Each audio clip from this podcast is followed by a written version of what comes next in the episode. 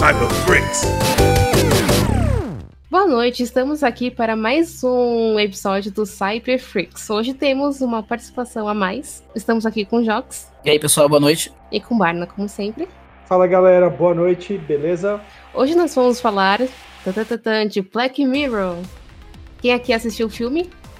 Assistimos, Bandersnatch, filme interativo aí, baseado naquela parte de escolhas que possivelmente vão afetar o, a, o desenrolar da trama. Eu assisti, gostei bastante, contrariando aí os especialistas da internet, formados na Universidade Facebook de Interatividade. Eu sabia que ia ser a sua resposta, eu tava esperando por ela. né, é, é, é, são aqueles clássicos, né? Gente chata pra caralho, né? É, eu também achei, eu achei que ficou muito bom, só que eu, eu acho que o tema poderia ser outro.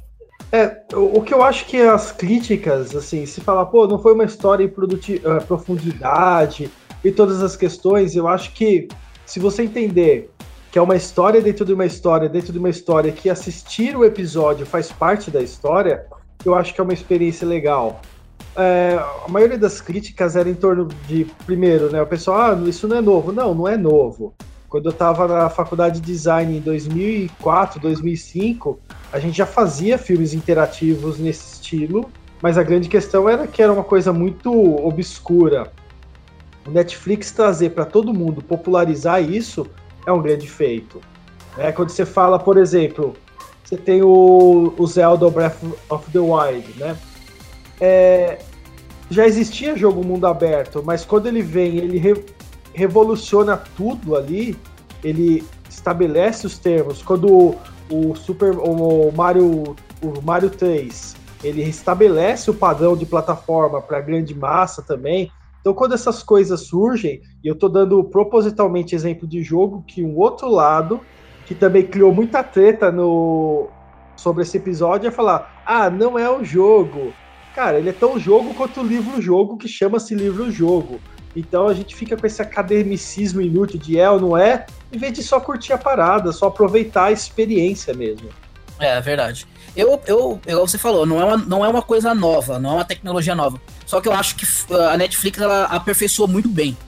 Eu achei que assim, a, a fluidez com que você escolhe e não para, porque você pega alguns jogos nesse estilo, né? Aqueles FMV, os point click assim de escolhas, ele geralmente parava para você escolher alguma coisa, assim. E ali não, né? Uma coisa bem contínua, ele é bem fluido. Eu achei que essa parte, assim, a Netflix fez muito bem. O timing é muito bom, né? Que você não sai de dentro do episódio enquanto tá acontecendo, é. não para, não congela, né? Então ele tem um timing muito bom. Eu achei que ia congelar. Eu também pensei. É, então, essa era justamente a minha dúvida também quando eu fui assistir. Eu fiquei pensando, eu acho que vai ter aquela parada e depois continuar mas ficou bem ligado audiovisualmente falando. Eu achei bem interessante também essa parte. Inclusive, eu achava que ia ser bem parecido com aqueles livros mesmo, né? Que você tá, ah, sei lá, você quer abrir uma gaveta, você quer abrir a geladeira, vai pra página tal, vai pra página tal. Achei que ia ser algo bem nesse estilo, né? Sei lá, vai pro episódio tal. Achei que ser uma coisa. Achei que ia ser um menu interativo diferente daquilo que foi feito lá no, no episódio. Quando eu digo assim que eu, acho que eu não gostei tanto do tema, foi porque eu achei que poderia ser explorado algo além daquilo assim, não. O tema vai ser baseado nessa parte. Você, o cara está vivendo um jogo de escolhas ali que não é ele que controla. Essa parte eu achei que ficou meio. Poderia ter sido outra coisa, tá ligado? Uma história fora disso. Mas eu acho que era justamente para explicar, né, o, o, como era a interatividade, para você entender como é que funciona isso, para eles poderem lançar outros episódios ou outros filmes no mesmo formato, eu acho. Eu acho que que foi isso. Eu acho que essa crítica, na verdade, é uma crítica que a gente pode ter com toda a série Black Mirror. E agora é a hora da treta, né? Ah, chegamos na hora boa. Bater de frente com Black Mirror, que tem aquela legião de fãs, e não quer dizer que eu não goste, né? Mas o, o problema de Black Mirror, e na verdade a coisa boa de Black Mirror, né, é, é entender que ele é feito para massa. Então, às vezes, ele vai ser um pouco mais didático e ele não é. vai pegar né? Não é tipo um conto do Philip K. Dick que vai pegar um conceito desse e trabalhar em profundidade. Né? Ele vai trabalhar de maneira rasa para grande massa. Sim.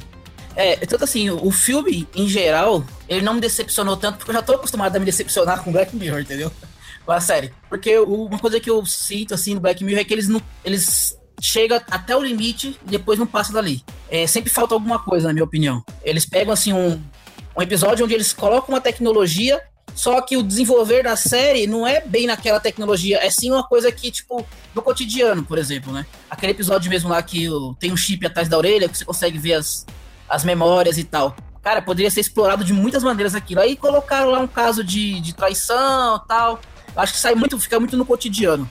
É que eu acho que o Black Mirror ele gosta de explorar a humano, né? Não muita tecnologia. Tipo, como o humano faz ferrar tudo usando a tecnologia. Eu acho que é mais ou menos isso a ideia do Black Mirror, para mim, pelo menos. Mas a, a, ideia é legal disso. Só que eu acho que é muito raso, né? Mas eu entendo que tem que ser raso, porque quando você quer popularizar, você não pode chegar para todo mundo, por exemplo. Você pega sonhos elétricos, o, o livro e a série, né? Eles não, não foram tão populares quanto Black Mirror, porque justamente eles são muito mais densos, eles são muito mais profundos. Aí não é tão é. acessível, né? Não é acessível. Né? Então, e a mesma coisa quando você fala do Bandersnatch. Você quer uma coisa que seja acessível para todo mundo. É, o grande mérito do Netflix é popularizar isso, e eu vi muito profissional criticando, quando na verdade ele via gostar do bagulho, porque, mano, isso aí vai gerar oportunidade, vai gerar emprego, vai gerar mercado. Sim, exatamente. Nessa parte eu concordo. Nessa parte eu concordo. O que eu acho assim, que eu, o que eu digo é que para mim a, a, o Black Mirror ele tem uma similaridade com aquela série American Horror History. E tem tudo para ser muito bom. Só que aí chega uma hora eles começam a, a meio que ir cagando, sabe? Sempre falta alguma coisa para ficar redondinho, assim, ficar uma coisa mais legal. Parece que eles fazem o, o bruto, e aí, tipo, na hora de lapidar, eles não fazem. Deixa meio que as rebarbas, sabe? Fica tudo muito raso e eles não conseguem terminar o negócio. É que nem o escritor brasileiro, ó, eu tô, eu tô ganhando muito ódio da internet já, né? uh, o André Bianco. O André Bianco é um escritor que começa com boas ideias, vai escrevendo, mas o cara não sabe terminar a história. Nossa, aquele. O Senhor da Chuva, eu fiquei muito puto com o final. O Mestre da Chuva. Nossa senhora. É, só não vou dar spoiler, mas aquele final é de matar.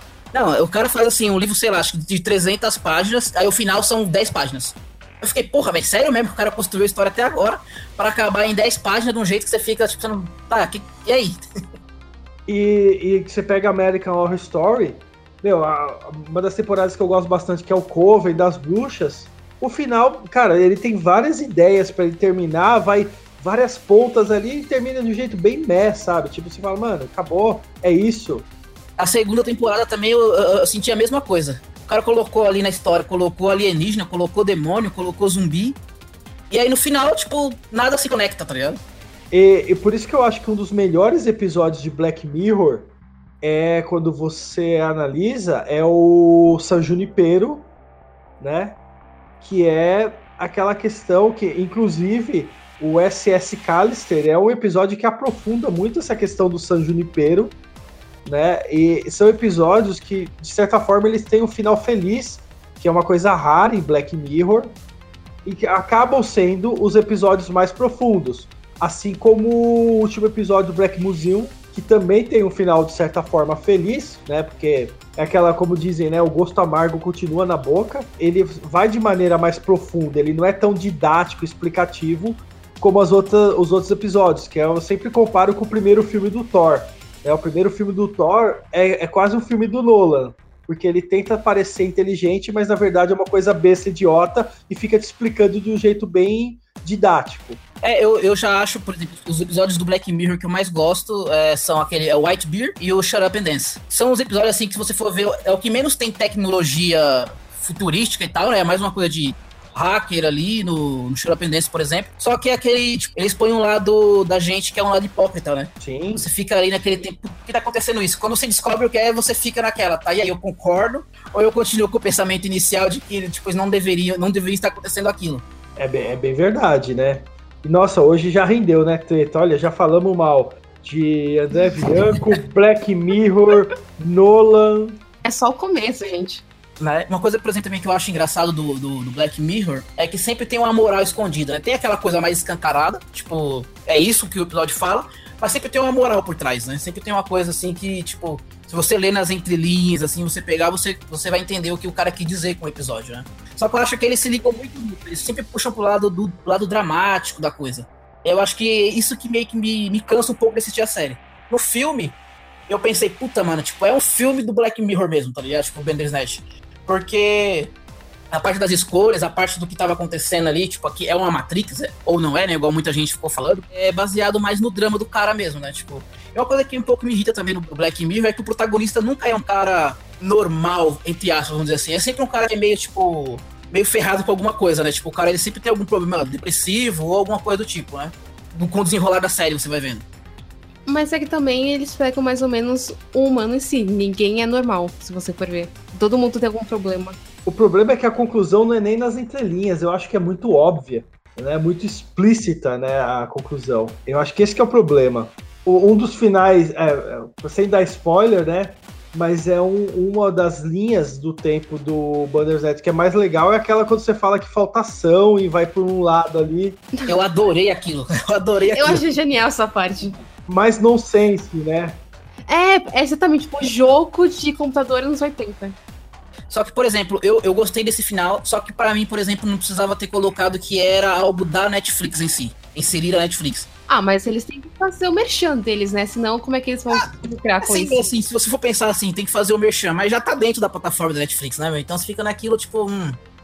Mesmo assim, é propaganda deles. Eles que é. fizeram é. o conteúdo é mérito deles no final das contas, algumas das escolhas que você faz, principalmente aquelas do começo, elas não importam em nada, né? Porque chega uma hora ali que começa a voltar de um certo ponto específico que as, as escolhas que você fez anteriormente não vão influenciar em nada mais. É só dali em diante. É, o que eu acho legal, quando o Netflix aparece, ele, ele tem aquela coisa de transformar o ato de assistir em parte do episódio. Isso é uma coisa legal pela questão da linguagem. Sim, você se sente dentro da história. É sim, só que eu acho que eu acho que não precisava ser, por exemplo, a Netflix. Mas aí perde a essência disso, tá? Não tem como você falar que você tá dentro da história, porque você já tá dentro da Netflix. Então eles usaram isso justamente para você, olha, você faz parte da história também. E dá aquela imersão. É. Aí eu acho que essa realmente quando vai pra parte inocência é quando o episódio se torna mais profundo. Porque você pensa, será que eu, se eu tô parte do episódio, será que eu sou realmente parte do episódio maior? E começa a pensar suas ações na vida e pode até para pensar questões como liberdade, que o pessoal fala, ah, o negócio é muito linear, você escolhe só A ou B. Mas aí a gente entra no conceito muito filosófico e fala, meu, o que é liberdade de verdade? A gente tem liberdade? Pula pela janela e sai voando. Você não vai conseguir pular pela janela e sair voando. A gente tem um monte de limitações das nossas escolhas da vida. E aí você, quando ele faz essa brincadeira, que ele realmente traz o, a parte mais profunda do episódio. É. E também eu acho assim que foi um final que saiu daquela daquela base, assim, porque se você for ver os finais, eles, eles meio que se baseiam assim, tipo, é, não dá pra dar spoiler, né? Mas entre dois elementos, praticamente. E aí esse daí já saiu totalmente fora dessa linha, né? Foi por isso que eu gostei muito desse final. Teve gente que achou ridículo, né? Eu vi um pessoal que falou, os, os especialistas de Facebook, falaram, ah, aquilo não tem nada a ver, ficou muito tosco. Eu já adorei. Porque justamente se você for pegar é, os jogos que tinham nessa, nessa pegada e tudo, sempre tinha alguma coisa, um final secreto, tá ligado? E os caras incorporaram aquilo na série, né? Eu achei, né, na, tipo, nesse filme, eu achei que ficou muito bom. Não, mas na verdade, esse filme tem um final secreto, e não é esse. Sim, sim. A Netflix divulgou o caminho para escolher o final secreto. Sim, eu vi isso hoje. Bem legal, achei bacana, né? Você conseguiu ver? Não, eu não fiz o final secreto, não. Né? Eu não, não tentei depois com o caminho da Netflix, que eu era um daqueles caras que não usava aquelas revistas de detonado. Então... é, eu também tentei. Vou tentar fazer também na, na raça também. Mas eu não sei vocês, mas chegou uma hora, por exemplo, que eu já tava começando a ficar cansado. Acho que depois de três, quatro vezes ali já tava começando a ficar meio exaustivo. Não sei se vocês tiveram essa, essa sensação também. É, eu também fiquei um pouco cansado, começou a doer meu olho de tantas vezes que eu consegui tentar outros finais. Eu fiquei tentando, tentando, tentando, acho que umas três horas só no filme. Eu não fiquei cansado porque eu tentei em dias diferentes. Eu peguei aquele esquema de jogo, sabe? Você volta, ah. você revisita depois de um tempo. Então. É que eu sou hardcore até jogando. Eu sempre tenho terminar tudo num dia. Senão não tem como. É, então eu também sou daqueles que gosta de pegar e jogar 5 horas direto. Sabe? É por isso que o WoW é um vício para mim. Eu fico 12 horas jogando, nem percebo que eu tô jogando. É, no meu caso, por exemplo, era o Fallout. Não, não tem fim, você pode ficar ali vendo 500 coisas. E aí você fala, não, vou jogar só uma horinha. Daqui a pouco você já tá lá 4 horas e meia, 5 horas jogando direto. Então, eu acho que nessa parte, assim, eu, eu, me cansei um pouco.